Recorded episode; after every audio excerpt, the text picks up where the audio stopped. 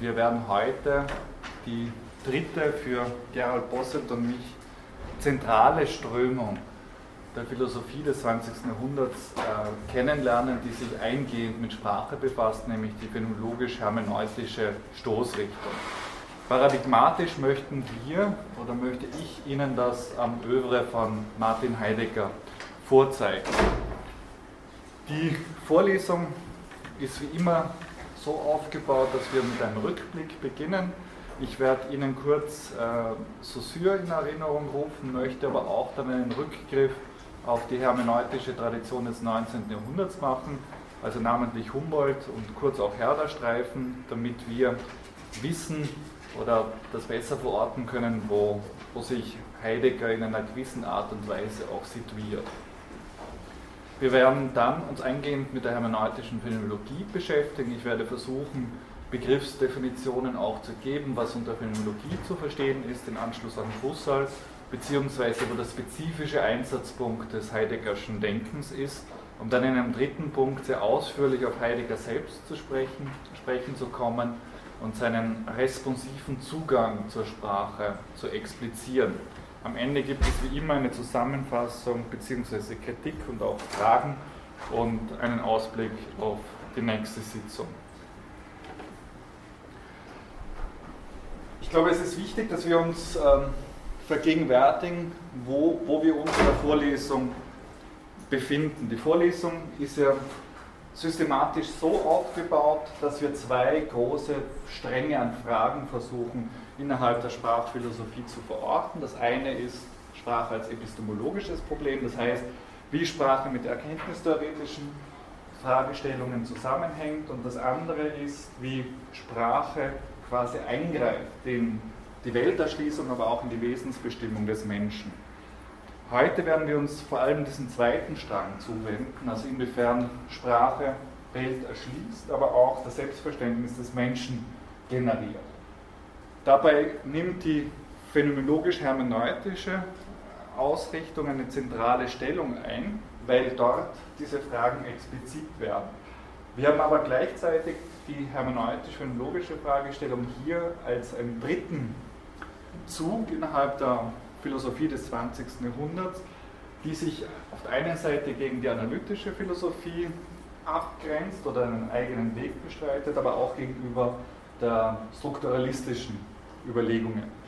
Was der Strukturalismus ist, haben Sie das letzte Mal kennengelernt. Ich möchte kurz noch einmal aufzeigen, was der spezifische Einsatzpunkt des Strukturalismus, äh, namentlich bei Saussure, ist, um dann noch einmal stärker zu thematisieren, was wir mit einer Imblicknahme der Phänomenologie, der Hermeneutik gewinnen. Sie haben das letzte Mal kennengelernt, Saussure kennengelernt. Saussure geht davon aus, dass wir innerhalb unserer linguistischen Beobachtungen, also das ist auch wichtig, dass Saussure nicht dezidiert als Philosoph spricht, sondern als Linguist, als Sprachwissenschaftler, ähm, einen neuen Zugang zum Phänomen Sprache uns eröffnen können, indem wir zwei Grundunterscheidungen mal vornehmen. Auf der einen Seite lässt sich Sprache zwischen Lang und Parole aufteilen. Das heißt, auf der einen Seite haben wir äh, das individuelle Sprechen mit den äh, individuellen Eigenheiten, aber auch individuellen Fehlern. Das wäre die Parole. Das scheidet äh, Saussure aus, aus seinen Überlegungen. Und auf der anderen Seite äh, die Langue, das heißt quasi das, was in einer gewissen Art und Weise, ja, Gerald hat das äh, hier rauf, aufgeschrieben, als Sozialinstitution gelten kann. Das heißt, inwiefern Sprache als ein, als ein eigenständiges Geflecht fungiert, das quasi nicht individuellen äh, ähm, Zugängen unterworfen ist, sondern die Systematizität der Sprache zum Ausdruck bringen soll. Diese Systematizität wird von Saussure dann noch einmal schärfer gefasst, nämlich dass er nicht auf eine historische Dimension ähm, seinen Blick richtet, das heißt, inwiefern sich bestimmte Wörter verändert haben, Lautverschiebung etc., all das, was Sie irgendwie aus der Linguistik wahrscheinlich kennen, sondern eine synchrone Inblicknahme dieser Systematizität. Das ist jetzt ganz wichtig, das zu sehen, dass das Saussure hier diese methodischen Vorentscheidungen macht. Es geht ihm darum, äh, zu verstehen, wie Sprache als ein kohärentes System funktioniert. Und zwar nicht eben eine historische Perspektive und auch nicht eine individuelle Perspektive. Und um das deutlich zu machen, versucht er ähm, das sprachliche Zeichen selbst in den Blick zu nehmen und von dem aus den Zusammenstand innerhalb eines Systems zu eruieren. Der erste Clou, den, den Saussure macht, ist, dass er jetzt Sprache oder ein sprachliches Zeichen nicht mehr in Relation zur Dingwelt bestimmt. Das heißt, normalerweise wird Zeichen immer so verstanden, dass ein sprachliches Zeichen für einen Gegenstand steht. Also die lateinische Definition lautet äh, aliquid, also etwas, stat pro aliquo, steht für etwas. Also das Wort zum Beispiel Baum würde dann für einen Baum stehen. Saussure sagt nein, wenn wir anfangen, Sprache so zu verstehen, sind wir immer schon außerhalb der eigenständigen Relationalität oder Systematizität der Sprache und er versucht hinzuweisen, dass wir quasi systemimmanent operieren müssen. Wir müssen das System selber in den Blick nehmen und bestimmt daher das Zeichen nicht mehr in einer außersprachlichen Relation, sondern im Zusammenstand von Laut-Bild. Äh, Saussure nennt das signifikant und der Vorstellung, das Signifikant. Der Clou dabei ist, dass Saussure darauf aufmerksam macht, dass diese Zusammenstellung arbiträr ist, willkürlich, das heißt nicht irgendwie naturgegeben. Deswegen können unterschiedliche sprachliche Systeme auch ganz unterschiedliche Wörter dafür haben. Wichtig ist nun für Saussure, dass diese einzelnen sprachlichen Zeichen aus dem Gesamtsystem her begriffen werden. Das heißt, wir haben nicht mehr eine feststehende Bedeutung, die einem Zeichen zugeordnet wird, wir haben es überhaupt nicht mehr mit invarianten Bedeutungen zu tun, sondern wenn wir das System in den Blick nehmen, werden wir sehen, dass ein sprachliches Zeichen nur innerhalb des ganzen Systems einen Wert bekommt. Das heißt, dieser Wert ist stets ein relativer Wert. Äh, Sie haben das letzte Mal auch die Beispiele mit Sheep und Matten, beispielsweise im Englischen. Man könnte auch ähm, dieses Paradebeispiel ähm, der verschiedenen Ausdrücke für Schnee bei den Inuits verwenden, da merken wir schon, dass die Sprache selbst dieses Differenzierungsniveau bereitstellt, einfach unterschiedliche Nuancen zu generieren, die systemimmanent operieren und quasi nicht auf eine vorgegebene Wirklichkeit angewiesen sind.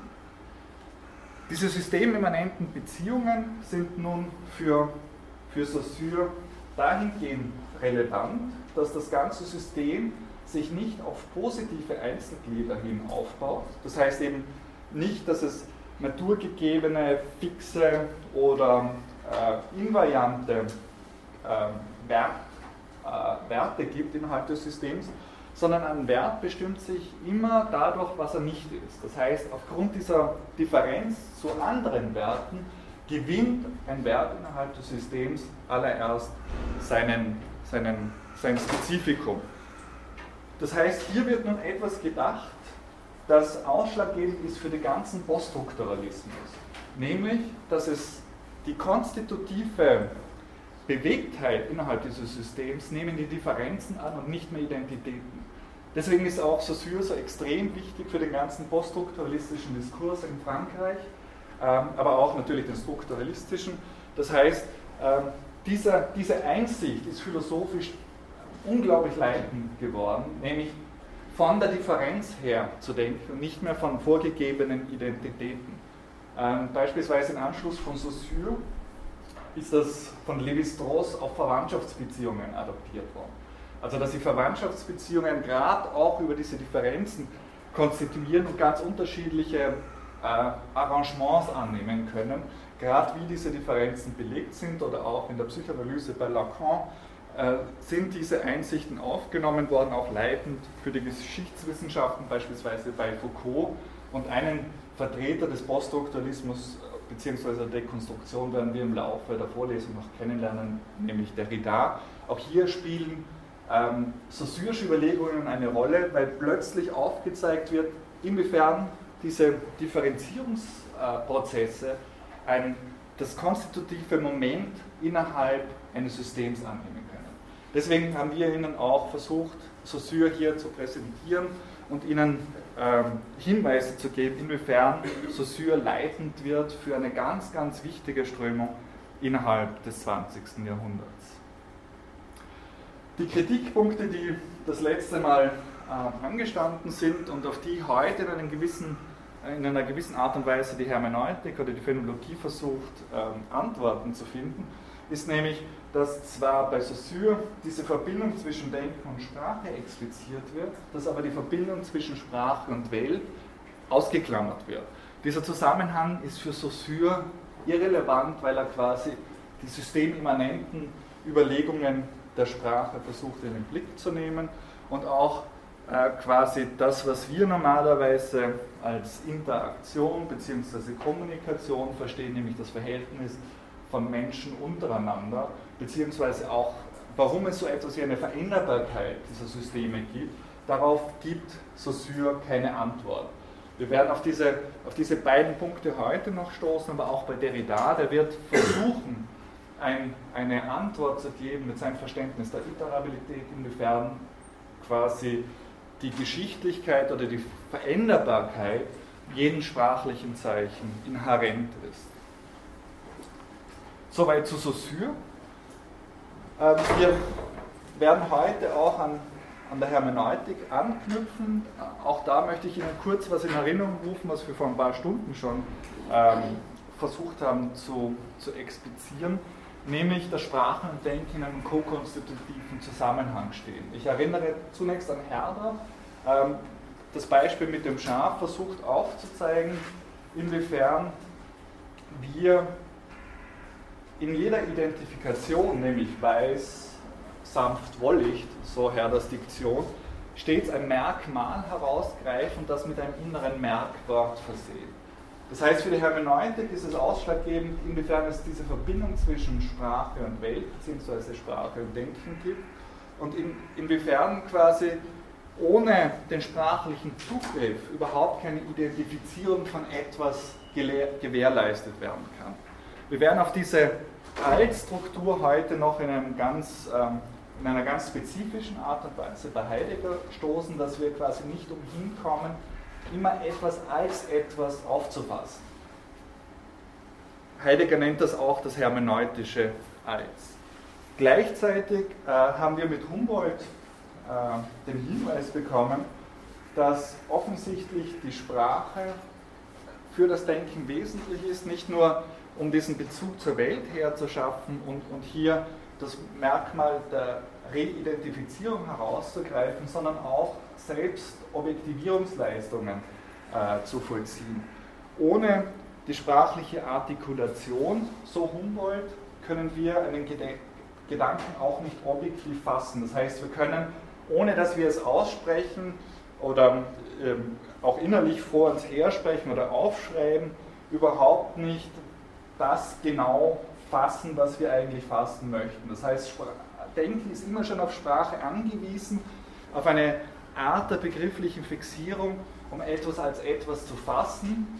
Äh, Humboldt versucht das auch noch einmal deutlich zu machen, wenn wir, wenn wir quasi miteinander reden, dass in diesem zwischenmenschlichen Gespräch auch etwas passiert, nämlich im Moment der Klärung. Und darauf möchte ich heute noch einmal eingehen, wie inwiefern Heidegger dieses Gespräch auch als konstitutiv denkt. Hier wird der andere bei Humboldt äh, mit einbezogen. Ähm, wir haben beide, beide Momente auch lebensweltlich äh, bei uns. Ähm, auf der einen Seite gibt es diese allmähliche Verfertigung der Gedanken, wir reden. Also es ist so, dass wir ähm, quasi im Reden uns klarer darüber werden, was wir denken, was wir wollen etc. Aber auch wenn wir miteinander reden, dass wir Sachen präzisieren, noch einmal nachschärfen, also auch im besten Falle wenn eine Vorlesung dialogisch funktioniert, also wenn Sie denken, oh Gott, der Flatsch hat heute wieder einen Blödsinn geredet, fragen und ich habe dann noch einmal die Chance, quasi zu antworten, dann kann es sich auch im besten Falle klären, manchmal auch verdunkeln, aber wir sehen, dass wir in der Sprache die Möglichkeit haben, quasi Sachen noch einmal pointiert auf den Punkt zu bringen, noch einmal präziser zu umreißen. Und dieses Moment quasi konstitutiv in den Blick zu nehmen, ist nun Aufgabe der heutigen Vorlesung. Ein Punkt ist noch wichtig innerhalb dieser hermeneutischen Tradition, nämlich dass Sprache nicht in einem Abbildverhältnis zur Wirklichkeit steht. Sprache repräsentiert nicht nur einfach äh, Wirklichkeit, sondern wir haben bei Humboldt gesehen, dass Sprache immer einen spezifischen Zugang zur Welt eröffnet. Das heißt, Sprache ist nicht ein nachträgliches Instrumentarium der Abbildung, sondern schreibt sich konstitutiv in die Welterschließung ein. Das heißt, ohne Sprache, ich werde heute versuchen, das auch an einem Beispiel deutlich zu machen, ohne, ohne das Mit-Hineinspielen der Sprache ist uns überhaupt nicht etwas gegeben. Erst dort wird etwas deutlich und damit wird auch der nächste Punkt evident, dass Sprache nicht eine anthropozentrische Dimension einnimmt, das heißt zurückgeführt werden kann als souveräne Tätigkeit des menschlichen Subjekts, sondern, darauf wird Heidegger insistieren, dass sich so etwas wie Subjektivität von der Sprache her generiert. Das heißt, ähm, was Menschsein heißt, ist nicht unabhängig von Sprache zu verstehen. Das Menschsein oder die Subjektivität ist maßgeblich auf diesen Zuspruch der Sprache angewiesen, um überhaupt so etwas wie einen Bezug zur Welt und zu sich selbst zu haben. Zur hermeneutischen Phänomenologie, ich möchte kurz ähm, eine Begriffsklärung machen, einfach, dass Sie vertraut werden, was diese griechischen Termini heißen, beziehungsweise was man darunter versteht oder was ich darunter verstehe. Phänomenologie, so wie ich sie jetzt verwende, ist im Ausgang von Husserl gefasst und hat nichts mit der Phänomenologie von Hegel zu tun, also nichts mit der Phänomenologie des Geistes. Was versteht Edmund Husserl darunter? Unter anderem hat er auch hier in, in Wien studiert, also es gibt hier einen, einen Wien-Bezug von, von Husserl, ähm, versteht äh, Phänomenologie in einem ganz wort, wortwörtlichen Sinne. Phänomenon heißt das Erscheinende. Man könnte dann übersetzen, es ist der Logos oder die Lehre vom Erscheinen. Nun ist das Erscheinen nicht gemeint als bloß Erscheinen, sondern als sich zeigen. Was ist dieser Clou des sich Zeigens für Husserl oder warum nennt er das, was er machen möchte, ähm, Phänomenologie. Husserl macht darauf aufmerksam, dass jedes sich zeigen von etwas, also jedes Gegebensein von etwas, irreduzibel, rückgebunden ist an Erscheinen für, äh, an ein Erscheinen für jemanden. Das heißt, wir können gar nicht von dem sich zeigen oder Erscheinen eines Objekts sprechen, ohne dass es jemandem, das heißt einem Subjekt, erscheint. Also das Erscheinen wäre in dieser zweifachen Relation, das heißt als Erscheinen von etwas für jemanden zu fassen und lässt sich eben nicht auf der einen Seite in Richtung eines Objektivismus auflösen, das wäre für Husserl das ganze Problem des Scientismus, der Naturwissenschaften, die diese subjektrelative Komponente vernachlässigen, aber auch nicht zu sagen, es ist bloß subjektiv im Sinne, dass es ähm, ohne eine Erfahrungsdimension auskommt. Das wäre für Husserl das Problem des Psychologismus, sondern er insistiert auf diese notwendige Verschränkung, die er auch Korrelations a priori nennt, im Geschehnis der Erscheinung.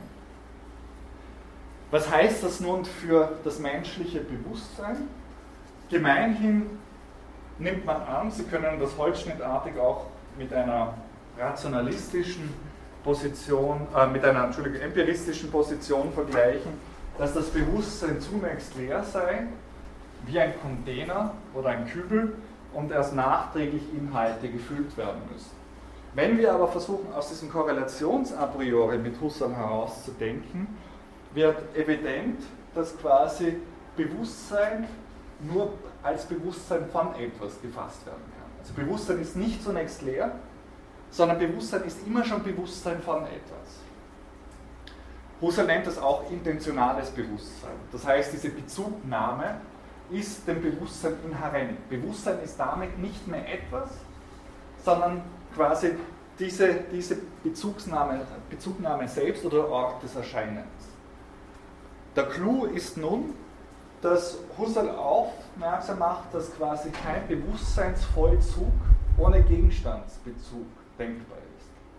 Das heißt, in jedem Fühlen als subjektives Moment ist ein gefühltes, in jedem Sehen ein gesehenes, in jedem Denken ein gedachtes. Das heißt, hier merken wir, dass in jedem Vollzug ein Gegenstandsbezug mitweilt.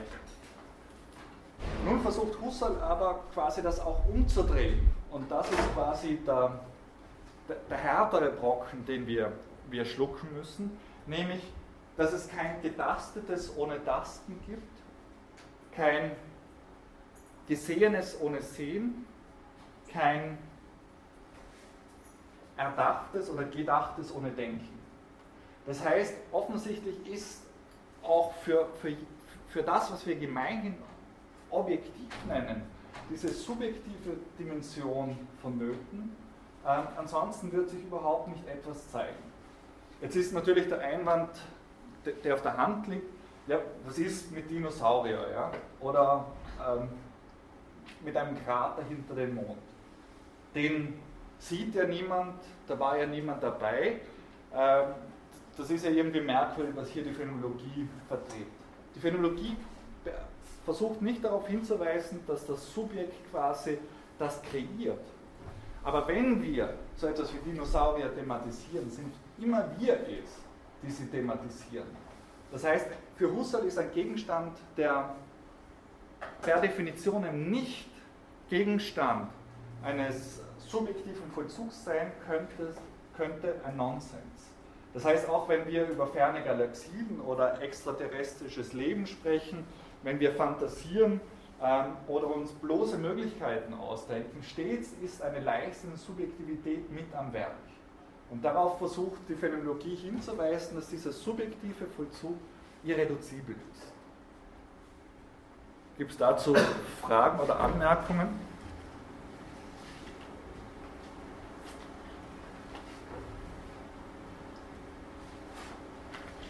Wenn nicht, dann haben Sie das sehr gut geschluckt und ähm, wir können schon zum, zum, zum nächsten Punkt gehen, nämlich dass offensichtlich hier Welt und Bewusstsein nicht voneinander getrennt sind, sondern immer ein in sich verschränktes Geschehnis bilden.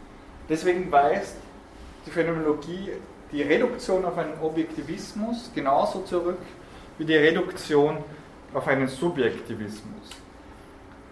Bewusstsein, Heidegger wird dann von Dasein sprechen, ist quasi nicht eine isolierte Kapsel im Sinne eines kartesianischen Subjekts, einer Res Cogitans, die nachher irgendwie raustreten müsste, sondern ist immer schon bezogen auf die Welt. Heidegger schreibt auch irgendwo, ist immer schon draußen bei den Dingen. Dieses Draußensein ist ein immer schon ein a priorisches Perfekt und nicht in einem zweiten Schritt zu vollziehen. Das heißt, wenn ich hier bin, muss ich nicht rausgehen, um irgendwie zu ihnen zu kommen, sondern nolens volens bin ich immer schon mit der Welt konfrontiert. Ich kann mich nicht nicht zu ihnen oder zur Welt verhalten. Selbst wenn ich irgendwie hier eine Zeitung von mir aufspannen würde, ist das auch ein Moment des Verhaltens. Das heißt, Menschsein heißt für die Phänomenologie nichts anderes als immer schon in der Welt zu sein. Das heißt, das eigene Selbstverständnis immer schon in Auseinandersetzung mit einem Weltverständnis zu gewinnen. Also es gibt nicht eine in sich isolierte, bestehende Subjektivität, die in einem zweiten Schritt rauskommt, sondern Subjektivität ist nichts anderes als diese Offenheit für die Welt. Also wir müssen, so Heidegger und Husserl, genau diesen, diesen Schritt ernst nehmen, den die herkömmliche Erkenntnistheorie immer vernachlässigt hat die herkömmliche Erkenntnistheorie hat immer gefragt, wie kommt das Subjekt raus in die Welt? Und die Phänomenologie sagt, das ist eine falsch gestellte Frage. Menschsein heißt nichts anderes als immer schon draußen sein in der Welt. Und das wäre quasi dieser, dieser Einsatzpunkt. Also, wenn Ihnen was nicht plausibel erscheint, halten Sie die Hand hoch, damit ich dem noch einmal Ihren Berechnung tragen kann. Was hat dann die Hermeneutik damit zu tun? Heidegger selbst bezeichnet in seinem Frühwerk seinen spezifischen Einsatzpunkt als hermeneutische Phänomenologie. Deswegen möchte ich Ihnen das kurz äh, nahebringen. Hermeneutik ist seit der Antike eine Hilfsdisziplin gewesen, nämlich eine Hilfsdisziplin im Bereich der Theologie, aber auch der Jurisprudenz oder Literaturwissenschaften. Warum? Weil sie quasi versucht hat, als Lehre des Verstehens, Hermeneutik heißt nichts anderes als übersetzen, auslegen, dolmetschen, als Lehre des Verstehens dort einzugreifen, wo etwas nicht mehr unmittelbar verständlich war. Das heißt, äh, im alten Griechenland sind äh, die Texte von Homer nicht mehr selbstverständlich gewesen, also schon zur Zeit von, von Platon und Aristoteles. Es hat quasi Ausleger benötigt. Ähm, natürlich auch religiöse Texte, wenn sie einen vierfachen Schriftsinn innerhalb der katholisch oder ja, christlichen Tradition denken, dass heilige Texte interpretiert werden mussten mit unterschiedlichen Zugängen, unterschiedlichen Instrumentarien, aber auch in der Jurisprudenz, auch da gibt es heute noch quasi ähm, Hermeneutik, nämlich die Applikation eines Einzelfalles auf den oder die Applikation eines allgemeinen Gesetzestextes auf den konkreten Einzelfall. Das heißt, auch da braucht es wieder Interpretation. Das liegt ja auch großteils im Ermessensspielraum der Richter, nämlich wie hoch das Strafmaß ist etc., wie der konkrete äh, Gesetzestext für diesen Einzelfall interpretiert werden muss. Die philosophische Hermeneutik versteht sich nicht mehr als Hilfsdisziplin, sondern versucht darauf zu reflektieren, was überhaupt Verstehen heißt. Und hier kommt die Sprache mit ins Spiel, nämlich, dass für Heidegger äh, Folgendes evident wird, nämlich, dass wir immer schon einen verstehenden Umgang mit den Dingen sind und dass dieser verstehende Umgang immer schon sprachlich ist. Das heißt, wir kommen für Heidegger in einer bestimmten Art und Weise nicht umhin, diesen verstehenden Umgang zu thematisieren und zu sehen, inwiefern Sprache hier mit involviert ist. Ich versuche das kurz hier darzulegen, nämlich, dass für Heidegger wir nicht nur immer schon draußen bei den Dingen sind, also das wäre die phänomenologische Einsicht, sondern dass dieses immer schon draußen bei den Dingen stets mit, als ein Eingelassensein in Sinnbezüge aufgefasst werden muss nämlich, dass wir immer etwas als etwas verstehen. Und zwar in ganz unterschiedlicher Hinsicht. Und zwar dieses etwas als etwas zu verstehen, ist nicht ein apophantisches etwas, das heißt ein ausdrücklich machen in einem Urteil, sondern ein ganz selbstverständlicher, präreflexiver, prädikativer Umgang mit, mit den Dingen. Was ist damit gemeint? Heidegger bringt hier selbst ein Beispiel, das können Sie sich nachlesen oder ich versuche es nachher noch einmal zusammenzufassen. Ähm, aber es ist, glaube ich, gut, wenn man das an einem ganz einfachen Beispiel zeigt. Dieses MacBook hier, verstehen Sie als etwas, das ich brauche, um hier die Folien rauf zu projizieren. Natürlich auch als Gedächtnisstütze, ähm, als Orientierungspunkte, was hier in der Vorlesung gemacht wird ein technisches Instrumentarium, aber Sie verstehen dieses Ding als etwas. Ein Computertechniker wird sehen, dass das schon relativ alt ist, also fast schon ein Oldtimer für Spezialisten zumindest.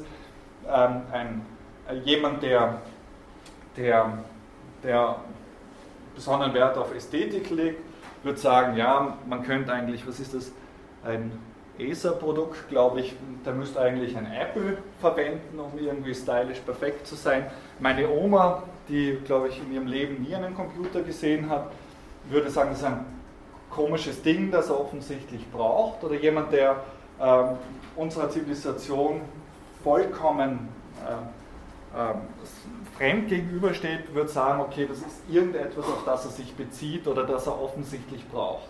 Das heißt, wir haben es hier mit mehreren Bezugnahmen zu tun, aber alle Bezugnahmen verstehen das als etwas. Das heißt, wir haben es hier nicht mit einem äh, vollkommen bedeutungsnackten Ding zu tun, dem nachträglich irgendwelche Eigenschaften zugeschrieben werden, sondern jedes Erscheinen von etwas wird schon in eine Altstruktur integriert und damit in einen Sinn- oder Bewandtniskontext äh, eingegliedert und von dem her verstanden. Wir können, so die Hermeneutik, überhaupt nicht etwas ohne diese Altstruktur verstehen. Selbst wenn wir sagen, das ist ein weißes Ding, haben wir schon etwas als weißes Ding äh, gekennzeichnet. Auch wenn wir sagen, das ist uns gänzlich unbekannt, haben wir es schon als Unbekanntes gekennzeichnet. Das heißt, wir sind immer schon in einem verstehenden, interpretativen Umgang mit der Welt. Und dieser verstehende Umgang wird nun, so Heidegger, sprachlich zu fassen sein. Das ist ja auch schon in, in den basalsten Dingen, wenn wir etwas als weiß bezeichnen, ist es eben nicht braun, nicht grün, ähm, es ist quasi ein, ein Ding und, und jetzt kein Kasten, es ist ein Computer und kein Fenster etc. Das heißt, wir sind hier in, dieser, in diesem ganz selbstverständlichen Umgang mit den Dingen immer schon in einem Geflecht des Verstehens und dieses Verstehen artikuliert sich offensichtlich in einer sprachlichen Art und Weise, ansonsten wären diese Als-Zuschreibungen nicht möglich. Und Heidegger versucht genau auf dieses Moment der Verstehensstruktur aufmerksam zu machen, die unumgänglich ist. Wir müssen es sehr, sehr, also es ist wahnsinnig komplex davon zu abstrahieren, dass wir nicht in einem verstehenden Umgang sind. Ähm, das können Sie auch nachvollziehen, wenn Sie beispielsweise ein Buch lesen wollen und neben Ihnen oder im Zug, das ist ein gutes Beispiel, quatscht dauernd jemand. Ja? Sie sind quasi mit einem Ohr immer bei dem, was da gesprochen wird, weil Sie immer schon einen verstehenden Bezug dazu haben. Es ist manchmal leichter, wenn das zum Beispiel eine Fremdsprache ist, dann hören Sie zwar das Quasseln, aber verstehen jetzt nicht jedes Wort, aber Sie verstehen das immer noch als Sprache, nämlich als eine, die Sie nicht verstehen. Also für die Hermeneutik ist es unmöglich, quasi einen sinn- oder bedeutungsnackten, verstehensfreien Zugang zu bekommen. Und diese, diese Zugänge sind offensichtlich irgendwie mit sprachlichen Strukturen versehen. Und Heidegger versucht das hier sehr anschaulich äh, deutlich zu machen. Ich lese Ihnen das vor, weil ähm, da wird für mich, also das ist aus seiner Zeit, ähm, ähm, die, die, Philosophie so lebendig. Heidegger schreibt zunächst, hören wir nie und nimmer Geräusche und Lautkomplexe, das wäre also ein vollkommen analytisches Verständnis, sondern den knarrenden Wagen und das Motorrad. Dass wir aber zunächst Motorräder und Wagen hören, ist der phänomenale Beleg dafür, dass das Dasein, das versteht er eben als menschliches Dasein, als in der Welt sein, also immer schon draußen bei den Dingen, je schon beim innerweltlich Vorhandenen sich aufhält. Das heißt, immer schon etwas als etwas in Sinnstrukturen versteht und zunächst gar nicht bei Empfindungen, deren Gewühl zuerst geformt werden müsste, um das Sprungbrett abzugeben, von dem das Subjekt abspringt, um anschließend zu einer Welt zu gelangen. Also bloße Empfindungen, das wäre, man könnte sagen, das ist so eine karikierte kantianische Position, wo irgendwelche Sinnesdaten hereinschwirren, die dann über die äh, Verstandesleistungen bzw. kategorialen Eininterpretationen äh, dann als etwas charakterisiert werden. Und Heidegger schreibt, das Dasein, also das, Mensch, das Menschsein, ist als wesenhaft Verstehendes zunächst beim Verstandenen. Also das heißt, wir sind immer schon in einem Beziehungsgeflecht zu dem, was wir irgendwie verstanden haben, auch wenn wir sagen, es, es ist uns unbekannt, haben wir es schon als Unbekanntes oder Unverstandenes verstanden. Nun habe ich Heidegger schon öfters erwähnt. Ich möchte äh, Ihnen, falls Sie das noch nicht kennen, kurz die Biografie in Erinnerung rufen. Heidegger ist 1889 geboren, also im gleichen Jahrgang wie, wie Wittgenstein. Äh, und zwar in Mestkirch, das ist in der Nähe vom Bodensee in der badischen Provinz, ist dann nach Freiburg gegangen, um dort zunächst Theologie, später auch Naturwissenschaften und dann vor allem Philosophie zu studieren. Er hat dann relativ früh äh, promoviert, also 1912 war das, und sich 1916 habilitiert. 1919 ist er dann äh, Privatassistent von Edmund Husserl geworden, der äh, seit 1916, glaube ich, in Freiburg als Professor tätig war und deswegen in einem intensiven Bezug auch zu, zu Husserl stand, der in einer gewissen Art und Weise auch dann sein Lehrer wurde. Heidegger galt damals schon als ganz junger Privatdozent, als ja, Genie oder König innerhalb der deutschen Philosophieszene. Es gibt wunderbare Beschreibungen von Hannah Arendt, dass es der geheime König der Philosophen in Deutschland gewesen sei, die quasi nicht nur Geliebte von Heidegger eine Zeit lang war, sondern auch bei ihm studiert hatte, ebenso wie Leute äh, wie Marcuse oder, oder Gadamer, äh, beziehungsweise ähm, Walter Bröcker oder Oskar Becker. Also Heidegger ist jemand, der sehr schnell ähm, nationalen Ruf erlangt hat und auch nach dem Krieg ganz stark von französischer Seite rezipiert worden ist, äh, zum Beispiel von Jean-Paul Sartre, aber auch äh, von Leuten wie Levinas, Derrida, Lacan etc. Und da gab es eine Reihe auch von persönlichen Bezugnahmen, die aber eher in einer distanzierten Art und Weise abgelaufen sind. Die sind deswegen auch distanziert abgelaufen, weil Heidegger zwar äh, 1923 als außerplanmäßiger Professor nach Marburg äh, berufen worden ist und 1928 nach Freiburg zurückbeordert wurde. Ähm, ich sage noch einen Satz dazwischen, Sie müssen sich jetzt einen langen Gedankenstrich vorstellen. Und 1927 seinen Weltruhm mit dem ersten Hauptwerk seiner Zeit begründet hat. Aber warum Heidegger in einer sehr problematischen Art und Weise in Erscheinung getreten ist, ist sein Rektorat ähm, von 1933 bis 1934. Er war zehn Monate Rektor ähm, innerhalb, also Rektor der Universität Freiburg und ähm, zwar, Sie wissen das, mit der Machtergreifung der Nationalsozialisten und hat in einer gewissen Art und Weise mit den Nazis kollaboriert.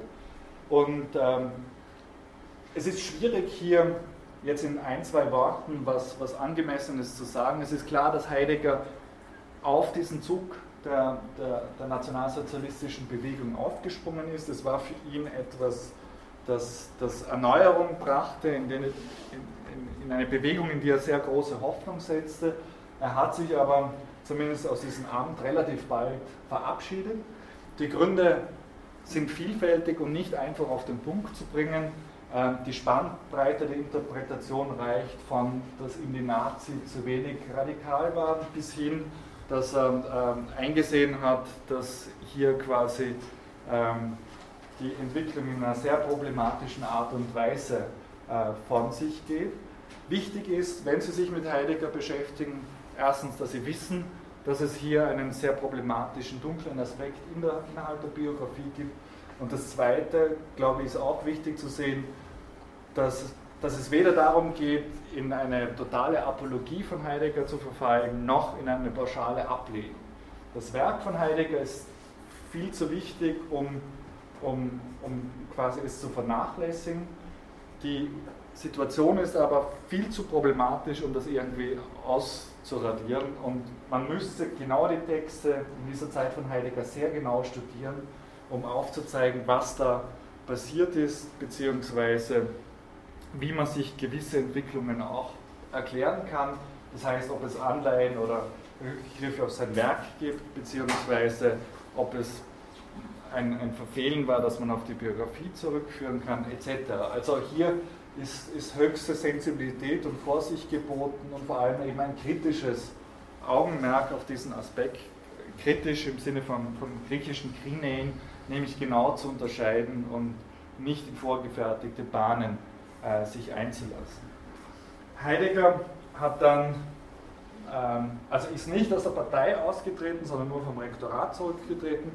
Er hat zwar unter gewissen Repressionen der Nazis dann leiden müssen, die aber sehr beschränkt waren, also kein Heroismus des inneren Widerstandes, wie er das selber manchmal machen möchte. Er ist dann aber von der französischen ähm, Besatzungsmacht, die ja in diesem südwestdeutschen ähm, Raum ähm, nach dem Zweiten Weltkrieg installiert worden war, mit einem Lehrverbot versehen worden und durfte bis 1949 nicht mehr lehren und hat dann nur mehr eine Vorlesung gehalten, nämlich im Wintersemester 51. Gleichzeitig ist aber Heidegger extrem rezipiert worden, gerade von französischer Seite. Also den Hinweis auf, auf Sartre habe ich schon gegeben, aber auch eben von Levinas, Derrida, Foucault etc., sodass man von Frankreich her von einer Rehabilitierung von von ähm, Heidegger sprechen kann und eine intensive Auseinandersetzung mit seinem Werk. Ich habe hier nur noch zwei Werke nach dem Zweiten Weltkrieg aufgelistet, nämlich die Holzwege von 1950 und dann noch von 1959 unterwegs zur Sprache. Ähm, Heidegger hat aber viel mehr geschrieben. Mittlerweile ist seine Gesamtausgabe auf über 100 Bände konzipiert. Also ähm, Heidegger hat quasi jedes Semester eine neue Vorlesung gehalten, sich mit der ganzen philosophischen Tradition auseinandergesetzt und dann eine Reihe von äh, Manuskripten verfasst, die erst nach und nach veröffentlicht werden. Das heißt, die Heidegger-Forschung ist immer noch im Gang und ähm, jedes Jahr erscheinen so drei bis vier Bände in dieser Gesamtausgabe, ähm, sodass da einiges noch zu holen ist. Und 1976 stirbt Heidegger in Freiburg. Was sind nun die Grundfragen für Heideggers Sprachdenken, beziehungsweise warum wird er hier überhaupt in der Vorlesung angeführt? Die erste Frage, die sich Heidegger stellt, ist die, ist nicht innerhalb der philosophischen Tradition Sprache immer von einem Dritten her verstanden worden.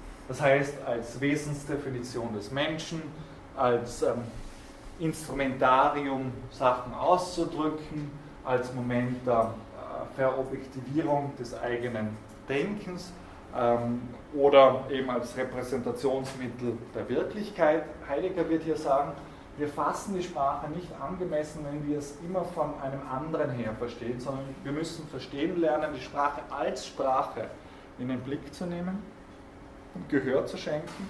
Und das Zweite ist, dass Heidegger versucht, dieses Verhältnis von Sprache und Mensch neu zu denken. Er knüpft dabei an die aristotelische Definition vom Zoon, Logon, Echon an, wird diese Definition aber maßgeblich verschieben, indem er aufzeigt, dass Subjektivität sich nur als Antworten auf einen Zuspruch her konstituiert. Was darunter zu verstehen ist, werde ich versuchen heute noch darzulegen. Heidegger grenzt sich, um Sprache als Sprache in den Blick zu nehmen, von traditionellen Auffassungen ab. Hier können Sie an das semiotische Dreieck bei Aristoteles denken, dem man mehrmals Aufmerksamkeit schenkt, nämlich dass Sprache hier bloß als Instrumentarium gefasst wird, auf der einen Seite mentale Zustände wiederzugeben, also das, was wir denken, beziehungsweise Außersprachliches kommunikativ zu verfassen. Hier sehen Sie, dass Sprache quasi nur in dieser Abbildfunktion gefasst wird, aber nicht von sich her. Sprache wäre offensichtlich hier nur in einem abkünftigen Modus äh, in, in, in, den Blick zu nehmen, als Instrumentarium, um mit Platon zu sprechen, und ähm, quasi nichts als Eigenständiges. Und gerade diese Funktion einer reinen Abbildung der Wirklichkeit bzw. der Bewusstseinsinhalte wird Heidegger in Frage stellen und er wird aufzeigen, dass Sprache eben nicht als bloßes Repräsentationsinstrumentarium gesehen werden kann, wenn die Sprache als Sprache in den Blick nehmen möchte. Und deswegen wendet er sich gleichermaßen an an vier Etikettierungen, nämlich Sprache ist kein bloßes Instrument. Sprache ist auch nicht ausgehend vom Menschen zu verstehen, dass quasi der Mensch anthropozentrisch über dieses Instrumentarium verfügt. Sprache ist auch nicht auf einen Gegenstand zu reduzieren, nämlich dass es bloß die Buchstaben sind oder die akustischen Verlautbarungen, das heißt auf diesen grammatischen Bestand, und Sprache wäre auch nicht etwas, das bloß dem Denken abkünftig wäre, nämlich einer logischen, einer logischen Sphäre. Nicht vom Logos, also Logos im, im, im, im Griechischen ist ja viel mehr wie unsere Logik und quasi die Einengung der Sprache auf die bloße Logik, auf das folgerichtige Denken, wäre quasi ein Trugschluss, dem laut Heidegger die äh, Tradition obliegt und in der in dieser Vorlesung, die Sie ja auch angelesen haben, schreibt Heidegger äh, folgende vier Punkte, um das deutlich zu machen, was die vorherrschende Tendenz innerhalb der, der Geschichte der Philosophie war, nämlich die Sprache wird auf ein gesondertes Gegenstandsgebiet abgedrängt, das heißt, es ist bloß ähm, der Zeichenbestand oder die akustische Verlautbarung. Sprache wird nur als Artikulationsmöglichkeit des formalen Denkens angesehen, das heißt in einer Abkünftigkeit der Logik. Dadurch ist Sprache zweitrangig, sekundär als bloßes Ausdrucksmittel und viertens, äh, dass Sprache immer schon von einer Logik vorgeformt ist, die sprachunabhängig, invariant und geschichtsenthoben wäre. Und Heidegger versucht hier aufzuzeigen, dass mit diesen problematischen, für ihn metaphysischen Vorgaben Sprache, Altsprache nicht gefasst werden kann.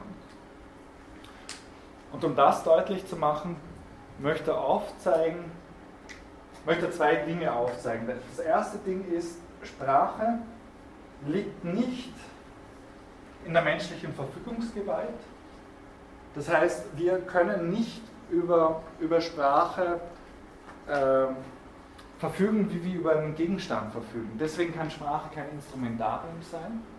Und Sprache ist uns nie als ein objekthaftes Etwas gegeben, im Sinne, dass Sprache als ein gesondertes Gegenstandsgebiet irgendwie ausgelagert werden kann. Und Heidegger wird aufzeigen, inwiefern sich diese Momente verschlingen, nämlich menschliche Subjektivität ist immer auf Sprache angewiesen und gleichzeitig, weil Sprache sich immer schon in allen Selbstverhältnissen und Weltverhältnissen eingeschrieben hat, ist es nicht mehr etwas, das quasi ausgelagert werden kann. Und es finden sich so wunderbare Sätze wie folgende in Unterwegs zur Sprache bei Heidegger, wo er aufzeigt, dass dieses herkömmliche Verständnis, nämlich Sprache auf einen Gegenstandsbereich äh, zu reduzieren, offensichtlich nicht klappt, weil Sprache sich immer schon in herkömmliche Definitionsmomente eingeschrieben haben.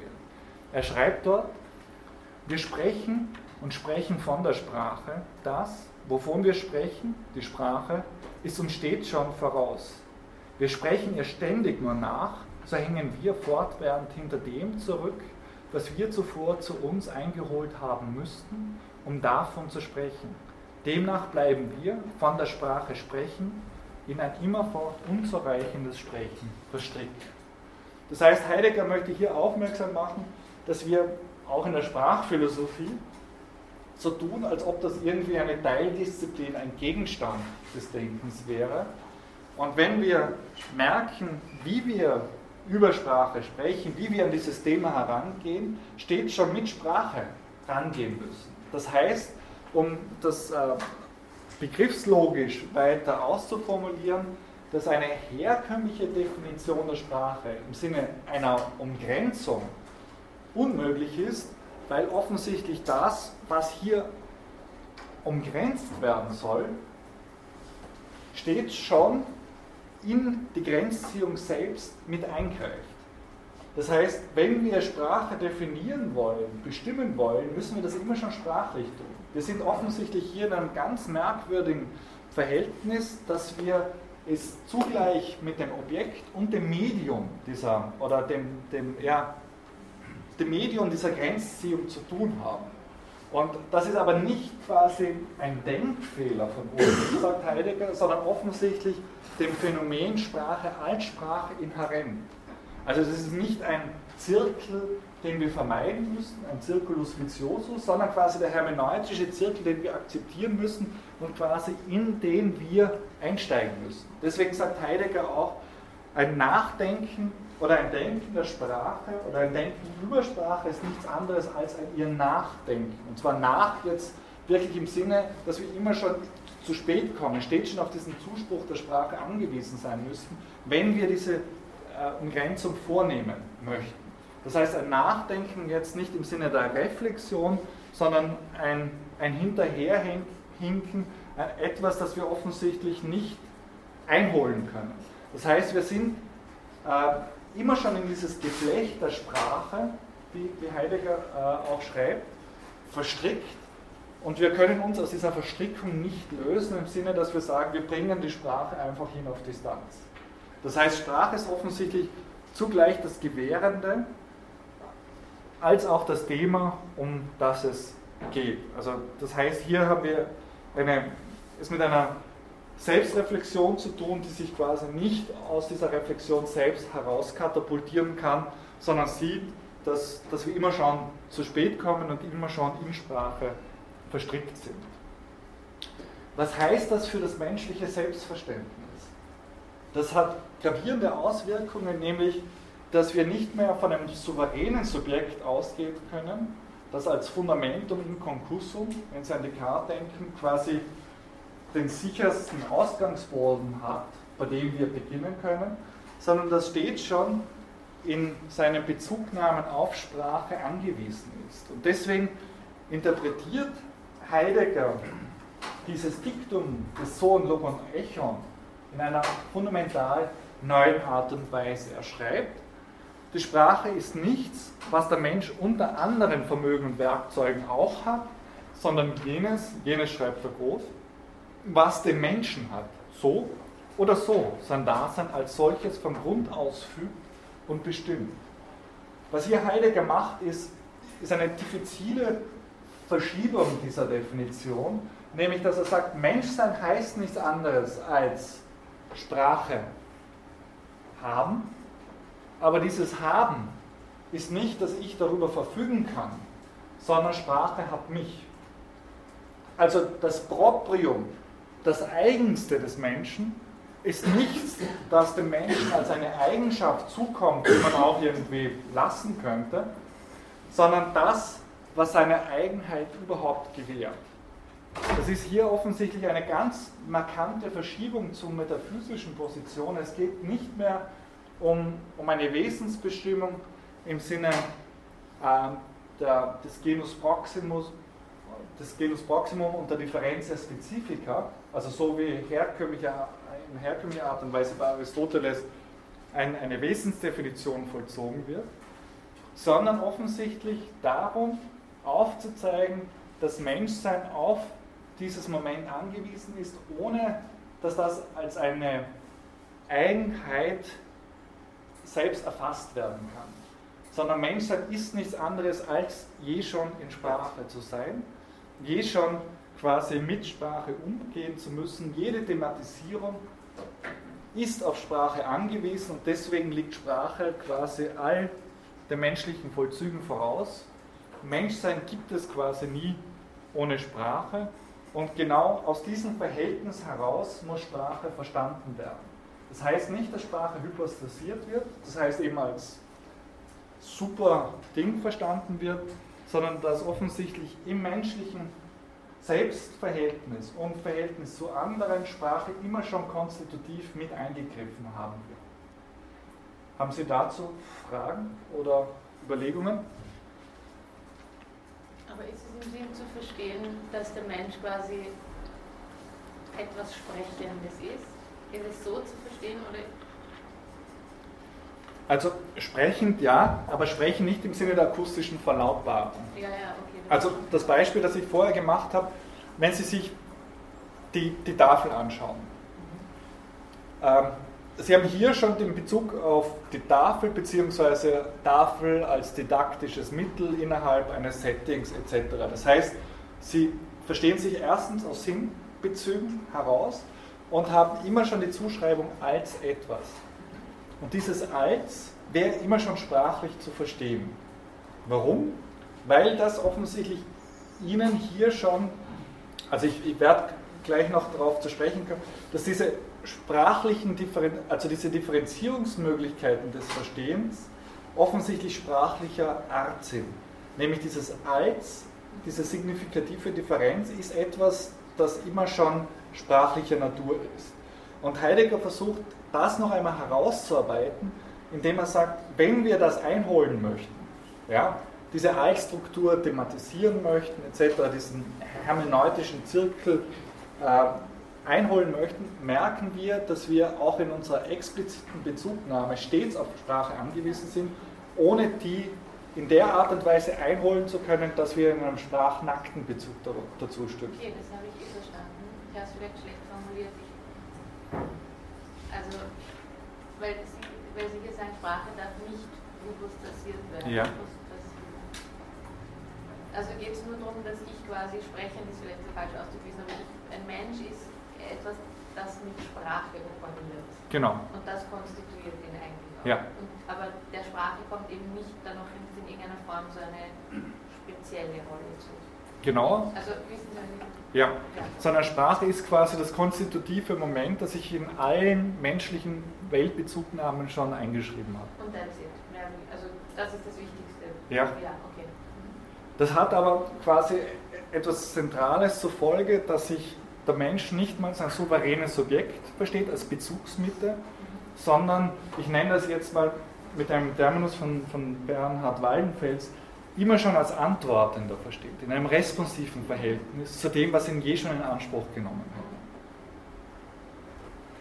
Ja. Also, also Sprache Sprache als etwas oder zum Verstehen etwas als etwas. Und so hatten Sie vorhin gesagt, dass ähm, sozusagen ähm, Sprache uns eine Art ähm Bewandtnis aufweist. Ja. Und da wollte ich fragen, weil Sie auch vorhin das Vorhandene sagen, rausgesucht haben, wenn ich jetzt etwas sehe, sehe ich es zunächst quasi als das, was ich ein Wort habe, also ein Netbook als Netbook von Sprache oder sozusagen geht mir zunächst auf, wenn ich es sehe, sowas nicht ganz sprachlich, so in sowas, was nicht ausdrücklich ist. Also wenn ich jetzt, vielleicht mit, mit dem äh, PC schlecht, aber wenn ich jetzt sage, ich sehe den Hammer, dann sehe ich ja nicht zuerst Hammer und dann denke ich mir Hammer als Hammer gesehen, also Sprache, sondern denke mir Hammer als etwas, um etwas, um ein Nagel zu schlagen. Mhm. Oder Hammer, der schwer ist. Und ist das Denken jetzt sprachlich? Weil dann ist das ja, wenn jetzt sozusagen jemand kein also andere Worte für etwas, dass dann Sprache ganz anders Weltbezug ändern würde, als wenn sozusagen Sprache schon ein Schritt danach kommt. Ja, also Ihren Ausführungen würde, würde ich folgen. Also das Beispiel mit dem Hammer kommt ja bei Heidegger selbst vor, dass wir nicht ein abstraktes Hammerding sehen, sondern in dieser spezifischen Vorhandenheit, mit dem wir umgehen kann, als Ding, mit dem man eben einen Nagel in die Wand reinhauen kann. Das heißt, wir verstehen es immer schon als etwas, in einer Bewandtnisganzheit. Der Punkt, den vor allem später Heidegger machen möchte, ist, diesen Bezug noch einmal sprachlich zu verstehen. Dass, dass dieses Eingelassensein in Verstehensvollzügen und, und in dieses Geflecht der Bewandtnisganzheit sprachlicher Natur ist. Das, das ist der erste Punkt. Der zweite Punkt ist, dass das, worauf Sie hingewiesen haben, äh, hier offensichtlich ein Sprachverständnis mit ins Spiel kommt, das nicht auf die akustische Verlautbarung angewiesen ist, sondern dieses ähm, vorapophantische Moment. Also nicht das Moment einer Urteilswahrheit, sondern das impliziert, dass wir immer schon in einem verstehenden Vollzug sind, präreflexiv. Und das möchte ich hier noch einmal ausdrücklich als Sprache fassen. Das heißt aber auch, dass es natürlich unterschiedliche ähm, kontextuelle Konfigurationen von etwas gibt. Das war auch mein Beispiel, dass äh, jemand, der mit unserer Zivilisation nichts zu tun hat, dieses Ding natürlich nicht als ein Netbook einordnen kann, sondern offensichtlich als etwas, das ich brauche, um hier in der und der Weise reden zu können. Spätestens dann, wenn man es mir nimmt, hätte ich wahrscheinlich größere Probleme. Das heißt, er wird mir das als etwas zum Unterrichten oder zum Reden zubilligen müssen. Äh, äh, wir wissen natürlich, dass das quasi ein Netbook ist etc. und dass es funktionstüchtig äh, für mich sein muss, um Folien zu projizieren etc. Das heißt, wir sind hier immer schon, ob wir wollen oder nicht, in, in, in Altstrukturen eingelassen, die aber unterschiedlich ausfallen können. Das ist für mich wichtig, dass die, in dieser Altstruktur eine signifikative Differenz eingeschrieben ist, die quasi nicht einen Gegenstand in, in einer invarianten Bedeutung nimmt, sondern je nach kontextuellen ähm, Zugängen offensichtlich unterschiedlich ausgestaltet werden kann. Das ist für Heidegger, darauf gehe ich jetzt nicht so ein in der Vorlesung, auch der Grund, warum zum Beispiel das abendländische Denken ähm, einen anderen Zugang hat wie ein ostasiatisches. Also das ist in seinem Spätwerk extrem wichtig, dass er merkt, wir können gewisse Sachen einfach überhaupt nicht übersetzen. Also es gibt ein, ein wunderbares Gespräch mit einem Japaner, in Unterwegs zur Sprache, da geht es darum, Kotoba zu übersetzen, also das japanische Wort für Sprache. Und Heidegger merkt, es funktioniert nicht, weder wenn wir es mit Logos übersetzen, noch irgendwie mit äh, Langage oder, oder Sprache. Offensichtlich haben die Japaner hier einen anderen Bezug. Und das wird für ihn gerade im Hinblick auf, auf interkulturelle Diskussionen extrem wichtig aufzuzeigen, dass es hier äh, nicht darum geht, Welt eins zu eins abzubilden, sondern auch, dass sich dieses ganze Geflecht unterschiedlich ausbuchstabieren lässt oder unterschiedlich artikuliert. Vor allem auch, weil wir in unserer Sprache steht schon die ganze Geschichte mit dran. Also wenn ich jetzt hier von Subjekt rede, weiß ich natürlich, dass das Subjektverständnis zumindest über, über Kant und Descartes gebildet worden ist, dass das eine lateinische Übersetzung des griechischen Hypokemenon ist, äh, etc. Ob ich will oder nicht, trage ich immer schon eine ganze Geschichte mit in der Sprache, die nie meine ist. Das heißt, ich bin hier in einer mannigfachen Art und Weise immer schon auf eine geschichtliche Dimension verwiesen. Und genau auf diese Sachen möchte Heidegger sukzessive aufmerksam machen. Ähm, ich verstehe noch nicht ganz den Unterschied zwischen dem äh, hermeneutischen Als und dem adjekantischen Als. So gibt es da eine klare Grenze. Wenn mir jetzt äh, das Netbuch als Gebrauchsgegenstand, ein taktisches Mittel in meinen Sinnbezügen so oder so erschlossen ist, und wenn ich jetzt äh, es beschreibe, es ist weiß, es hat so und so viel, dann ist, dann ist es ja der Sprung in dieses apophantische Als, ja. oder? Und ein anderer, der ein Spezialist wäre, der sieht das doch gleich so. Also für ihn könnte das das hermeneutische Als sein, was für mich bereits das apophantische Als ist. Das ist nicht, was ich meine. Ja. Ähm, also was Heidegger, äh, worauf Heidegger aufmerksam machen möchte, ist, dass dass es nicht darum geht, dass in einer, im, im Sinne eines Logos Apophantikos, einer Urteilswahrheit zu artikulieren. Wir haben ja jetzt alles nur Aussagesätze gebildet. Ja, also die Beispiele, die ich auch gebracht habe. Wir sind aber für Heidegger immer schon verstehend in der Welt. Das heißt, vieles wird ja überhaupt nicht artikuliert. Wenn wir hier rausgehen, verstehen wir natürlich diesen komischen Türgriff als Ding, diese Tür zu öffnen wir brauchen das gar nicht irgendwie zu artikulieren. Das heißt, die Art, explizite Artikulation ist eine Möglichkeit, etwas äh, als etwas zu beschreiben oder etwas als wahr oder falsch zu deklarieren. Ähm, viel fundamentaler, sagt Heidegger, sind in allen menschlichen Bezügen, all unseren Verhaltensweisen mit diesen hermeneutischen als konfrontiert offensichtlich in der Art und Weise, dass wir es gar nicht ausdrücklich machen können. In einer so selbstverständlichen Art und Weise, ähm, dass es gar nicht thematisch wird. Und ähm, die Diskussion, die dahinter steht, ist eine ganz spezifische, nämlich ähm, der Ort der Wahrheit ist seit Aristoteles das Urteil. Das heißt, ein Urteil als Logos Apophantikos ist in der Lage, wahr und falsch zu sein. Und Heidegger sagt, dass wir überhaupt das machen können, muss uns schon etwas erschlossen sein. Das heißt, diese vorgängige Erschlossenheit, er versucht das auch mit dem griechischen Aletheia für Wahrheit als Unverborgenheit zu, äh, zu, zu bezeichnen, ist quasi überhaupt die Bedingung der Möglichkeit, dass wir in einem apophantischen Sinne etwas als etwas thematisieren können.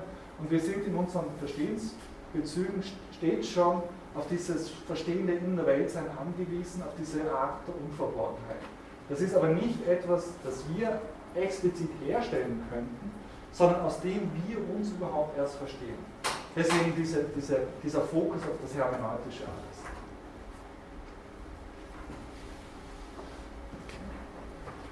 Wäre es möglich, dass irgendwann eine dritte Sprachvergessenheit auftaucht, dass man einfach die Dinge so sieht, ganz neu, weil es ja immer wieder zu Verwirrung führt? Und wenn ich die, die Dinge so versuche zu sehen, wie quasi ein Kind, das von nichts eine Ahnung hat, alles vergesse, dann wäre ja praktisch die große Offenheit gegeben.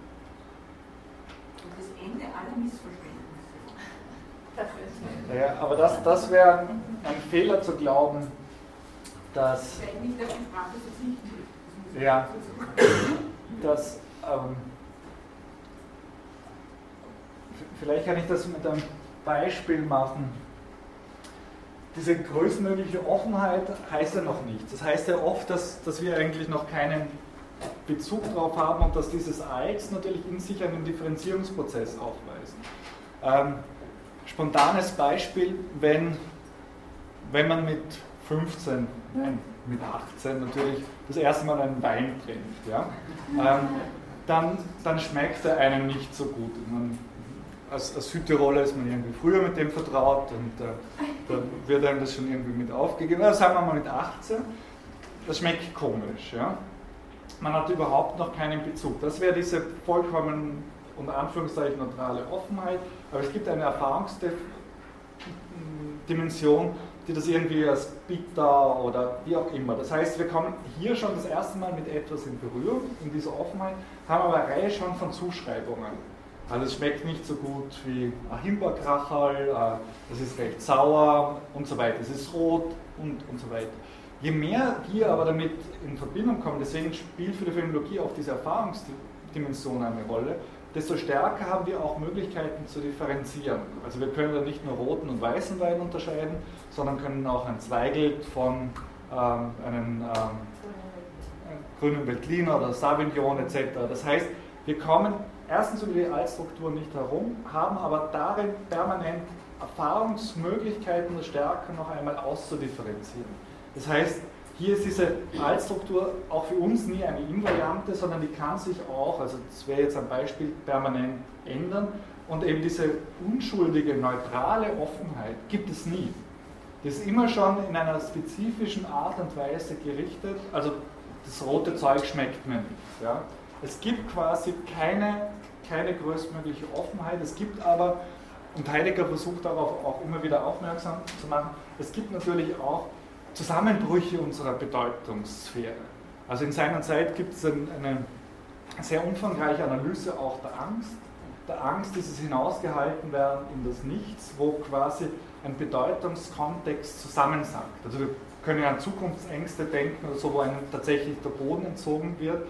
Das heißt, wo wir damit konfrontiert sind, dass Bedeutungszusammenhänge nicht tragend sind oder der späte Heidegger versucht auch aufmerksam zu machen, dass uns in der Kunst Hören und Sehen vergehen kann. Also es gibt ein, ein wunderbares Beispiel von, von Oscar Wilde, der die Impressionisten beschreibt, wie sie die Nebel in London gemalt haben. Und er sagt, bevor die Impressionisten das gemalt haben, hätten wir überhaupt nie diese Nebel gesehen. Das heißt, plötzlich treten auch neue Altstrukturen auf. Das sind ja auch Erfahrungen, die wir beispielsweise in der Literatur machen, dass etwas beschrieben wird also Strudelhofstiege von Dodora, und plötzlich gehen wir mit ganz anderen Augen durch den 9. Bezirk. Das heißt, hier haben wir natürlich permanent die Möglichkeit, das stärker auszudifferenzieren, andere Sachen zu sehen. Diese Altstruktur ist nicht etwas, das uns quasi drüber gestülpt ist. Und es gibt aber auch nie diese, diesen vollkommen, dieses, dieses reine Null, sondern es ist immer schon irgendwo vorstrukturiert, vorbedingt. Deswegen spielt für diese hermeneutische Tradition auch unsere geschichtliche Situiertheit so eine Rolle. Mein Zugang als Mitteleuropäer, weißer Hautfarbe, männlich, deutscher Muttersprache etc. ist ein anderer aufgrund meiner Geschichtlichkeit wie von vielen anderen. Also wenn es jetzt irgendwie eine dunkelhäutige Südafrikanerin wäre etc. Das heißt, die Geschichtlichkeit ist immer leitend für bestimmte Zugänge, für Momente der Schließung. In dieser Altstruktur hat sich genau das schon eingeschrieben. Vor diesen Momenten kann ich überhaupt nicht abstrahieren, weil ich, um mit Gadamer zu sprechen, immer mehr Sein als Bewusstsein bin.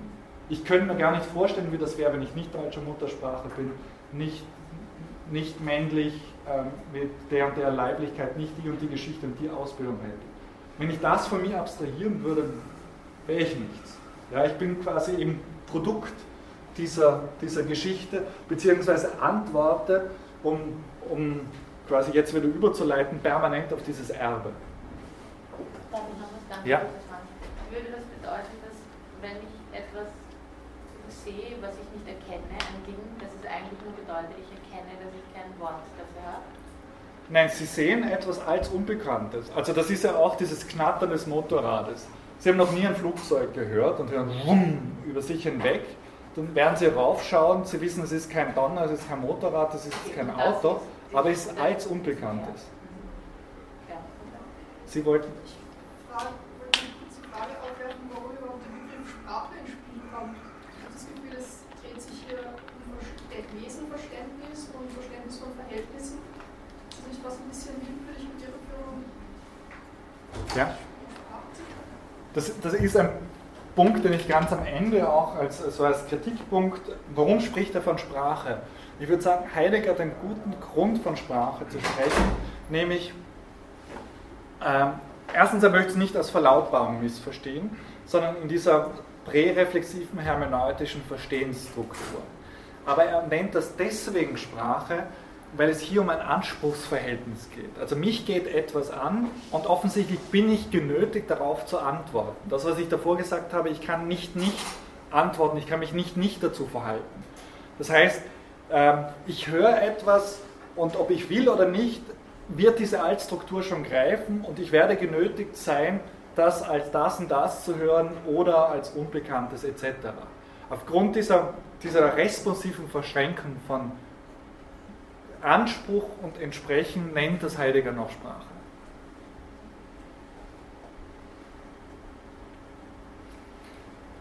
Die Konsequenzen, die sich daraus ergeben, haben wir eigentlich jetzt schon ähm, kennengelernt, nämlich der Mensch agiert nicht nur als souveräne Bezugsmittel alles Seienden, wie er quasi in der neuzeitlichen Metaphysik von Descartes bis, sagen wir, Nietzsche konzipiert worden ist, sondern als einer, der sich als Antwortender auf die mannigfachen Zusprüche versteht. Was Menschsein heißt, ist nicht ohne Sprache denkbar. Sprache ist damit keine bloße Eigenschaft oder kein bloßes Instrumentarium, sondern schreibt sich in das Selbstverhältnis des Menschen ein, in dem klar wird, dass offensichtlich hier das eigene Mit- und Umweltverständnis aufgeht. Sprache ist dabei nicht mehr etwas, sondern nichts anderes als diese Verhältnishaftigkeit selbst. Eben als zu und entsprechen. Sprache wäre quasi nicht mehr ein Gegenstandsgebiet, sondern dieses Erscheinungsgeschehenes selbst. Um das noch einmal zu verdeutlichen, was ich jetzt mache, ist, ist quasi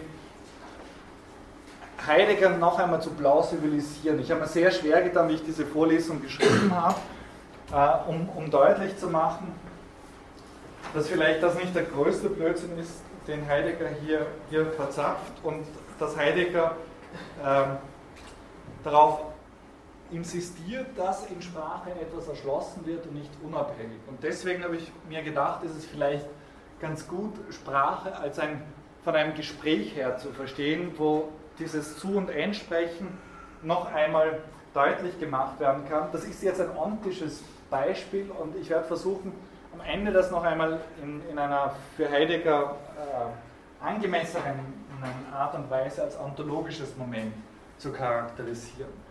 Wenn wir von, von Heidegger ausgehen und sagen, okay, das Menschsein versteht sich aus sprachlichen Vollzügen und ist nicht in der Lage, souverän damit zu, darüber zu verfügen. Wir können dieses Eingelassensein in Sprache als ein Gespräch verstehen.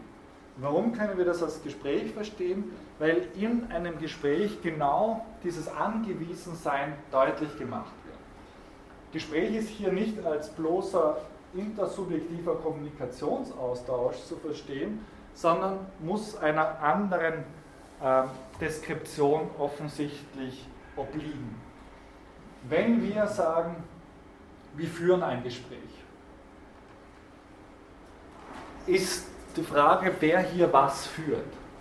Nämlich, wenn wir sagen, wir führen ein Gespräch, ist es ja weniger, dass, dass hier ein aktives Tun ist, das irgendwie weiß, was es macht, sondern ein Gespräch führen ist immer auch ein gelenkt werden, angewiesen zu sein auf den Fortlauf des Gesprächs, etwas, das mehr quasi im Sinne eines Antworten sich versteht, weniger im Sinne eines Diktierens.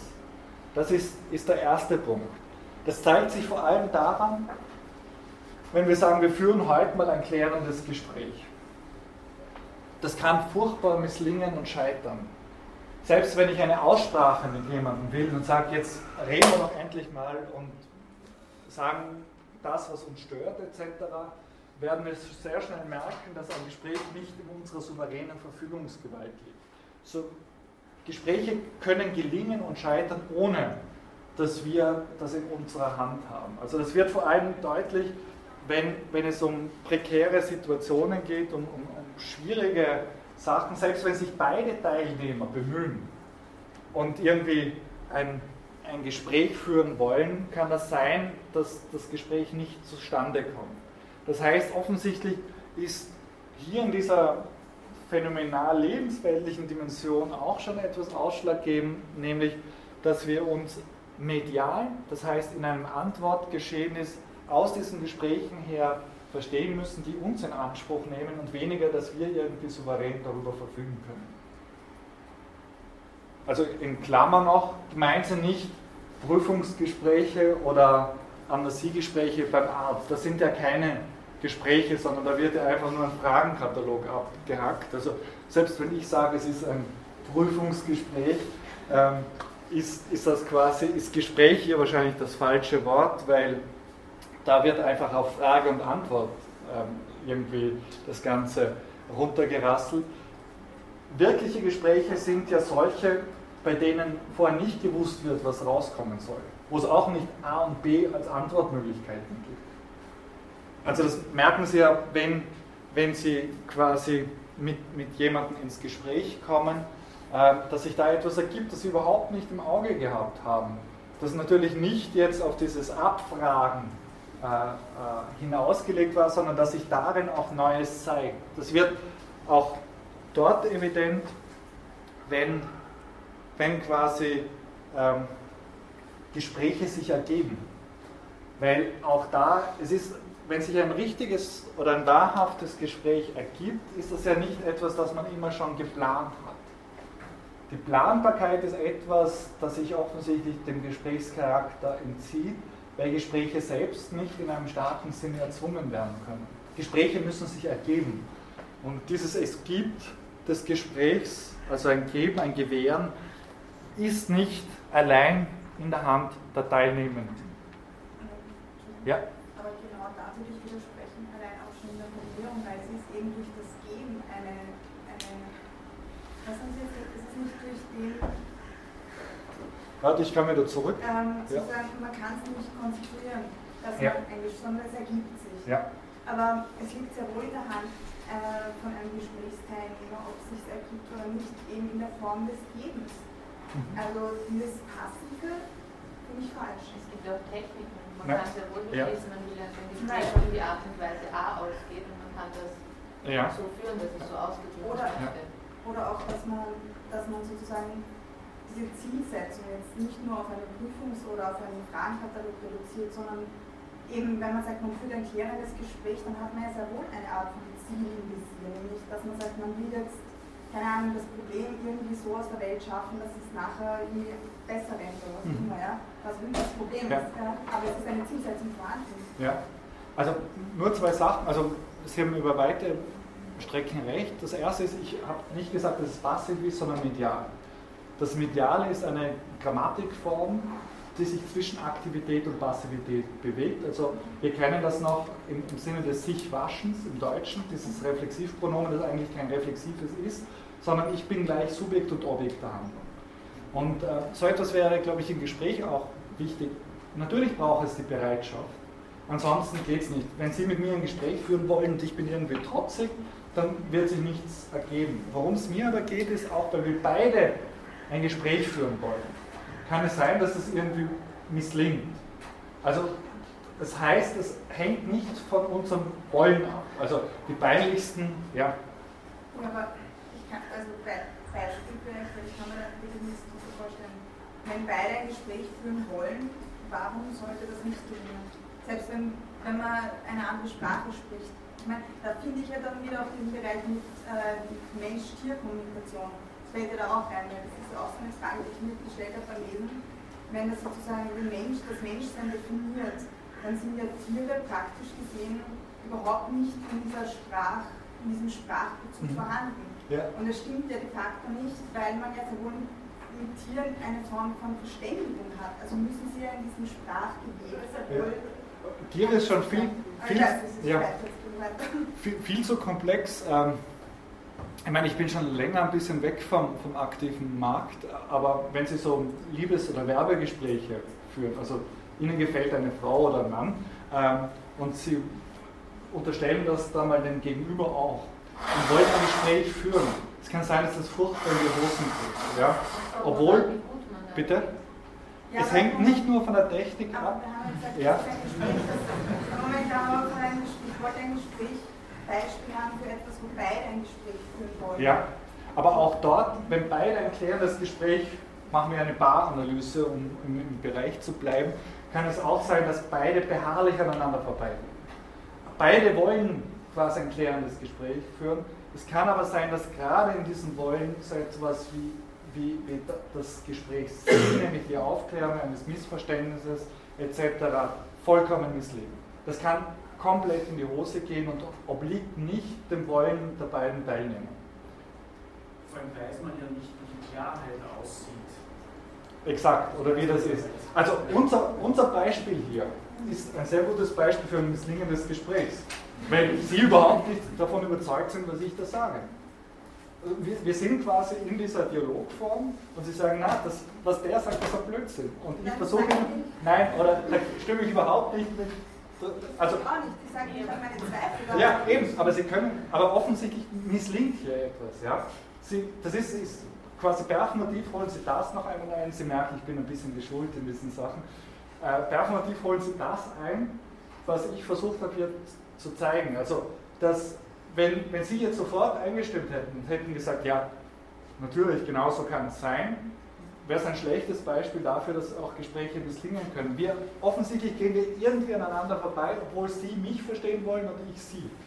Nein, also das, also, das finde ich insofern nicht richtig, weil das Gespräch ist, da verwechseln Sie das Gespräch funktioniert, das ist eine andere Ebene. Das, ist, das Gespräch funktioniert sehr wohl, weil, weil wir sozusagen einen Dialog führen können, aber das heißt nicht, dass, dass, dass die Meinung, im Gespräch sozusagen sich überlappt. Also das, das, das ja, also stimme ich, nein, stimme ich mit Ihnen überein.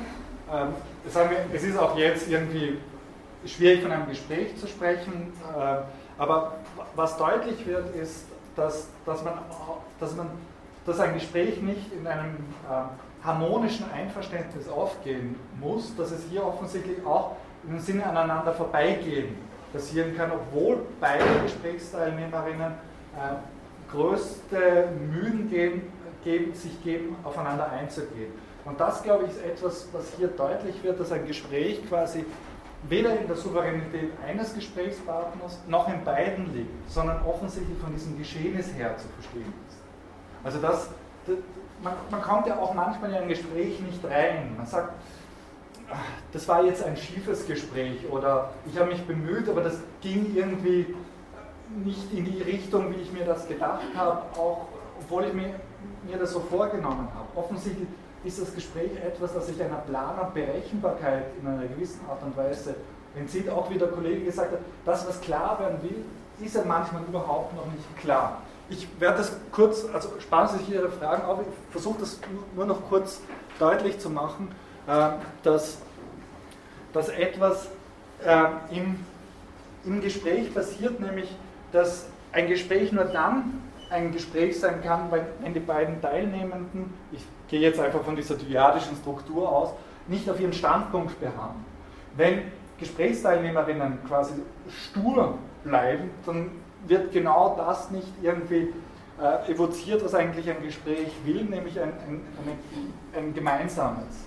Das heißt, offensichtlich braucht es hier einen Moment einer Bewegtheit, einer Offenheit auch für den anderen, wo klar wird, dass der jeweilige Standpunkt nicht derselbe bleiben kann, sondern dass man in einer gewissen Art und Weise aus diesem Geschehnis als gewandelter hervorgeht. Und Gadamer, ein Schüler von, von Heidegger, hat deswegen auch von einer Verwandlung ins Gemeinsame hin gesprochen, indem man nicht bleibt, was man war. Was hier wichtig ist, ist mitzunehmen, dass sich quasi das Selbstverständnis des Subjekts aus einem Gespräch heraus ändern kann. Und dass es aber notwendig ist, dass es diese Änderung gibt. Ansonsten, wenn man eben auf seinen eigenen Standpunkt bloß beharrt, wird quasi überhaupt nichts weitergehen. das heißt, ein Gespräch ist nur dann ein Gespräch, wenn es sich aus diesem gemeinsamen Her versteht, das heißt, dass wie ein Wir konstituiert wird, das auch, also wie wir ja gerade gezeigt haben, nicht notwendigerweise in einer Harmonie sich vollzieht, sondern auch quasi in, dass ein Übereingekommensein durchaus differente Momente impliziert. Was für diese Überlegungen für Heidegger nun wichtig ist, ist äh, auch noch etwas, dass nämlich das, worüber im Gespräch gesprochen wird, nicht etwas ist, das, das unabhängig von diesem Gespräch vorliegt. Ansonsten bräuchten wir kein Gespräch. Das Gespräch bildet nicht etwas ab, sondern im Gespräch wird etwas gewonnen. Im Vollzug des Gespräches geht mir etwas auf und auch das, worüber gesprochen wird. Das, worüber gesprochen wird, ist quasi nicht unabhängig von diesen sprachlichen Vollzügen vorhanden, sondern zeigt sich erst im gemeinsamen Gespräch. Deswegen lassen sich hier quasi sprachlicher Ausdruck und das Inhaltliche nicht trennen, sondern sind ineinander verwirkt. Heidegger versucht eben nachdrücklich darauf aufmerksam zu machen, dass offensichtlich hier auf diese Dimension der Sprache eingegangen werden Wichtig ist auch, dass das Hören dabei kein bloß passiver Modus ist, sondern für Heidegger gewinnt genau dieses Moment der, des Hörens ein ganz wichtiges Moment. Gespräch ist nicht nur dadurch ausgezeichnet, dass hier jemand spricht, sondern genauso, dass man eben auch hört. Auch hört, wenn der andere nicht spricht, wenn Pausen, Unterbrechungen, wenn jemand stockt, wenn jemand den Rhythmus verliert, wenn jemand irritiert ist. Das heißt, dass hier offensichtlich nicht nur das gehört wird, was man sagt, sondern vor allem auch das, was nicht gesagt wird, mit bedenkt. Und auch damit wäre quasi das Hören immer schon ein verstehendes Hören und nicht notwendigerweise auf etwas angewiesen. Jetzt mache ich einen Sprung hin zu dieser ontologischen Wende. Also wir können, ich weiß, dass ich hier jetzt total abrupt abgebrochen habe, aber es sind nur mal drei Minuten. Wir können gern nachher noch reden. Wichtig ist, dass Sie vom Gespräch mitnehmen, dass quasi ein Gespräch nicht der Leitung eines Subjekts zur Gänze obliegt, dass das Subjekt sich in einer gewissen Art und Weise im Gespräch verwandeln kann, beziehungsweise aus dem her versteht und das, was im Gespräch thematisiert wird, quasi aus diesem sprachlichen Vollzug erst generiert wird und nicht unabhängig davon vorliegt. Also gerade wenn es um klärende Gespräche geht, um Konfliktsituationen, aber auch wenn jemandem etwas näher gebracht wird, passiert ja im Gespräch etwas, das eben nicht unabhängig davon wäre.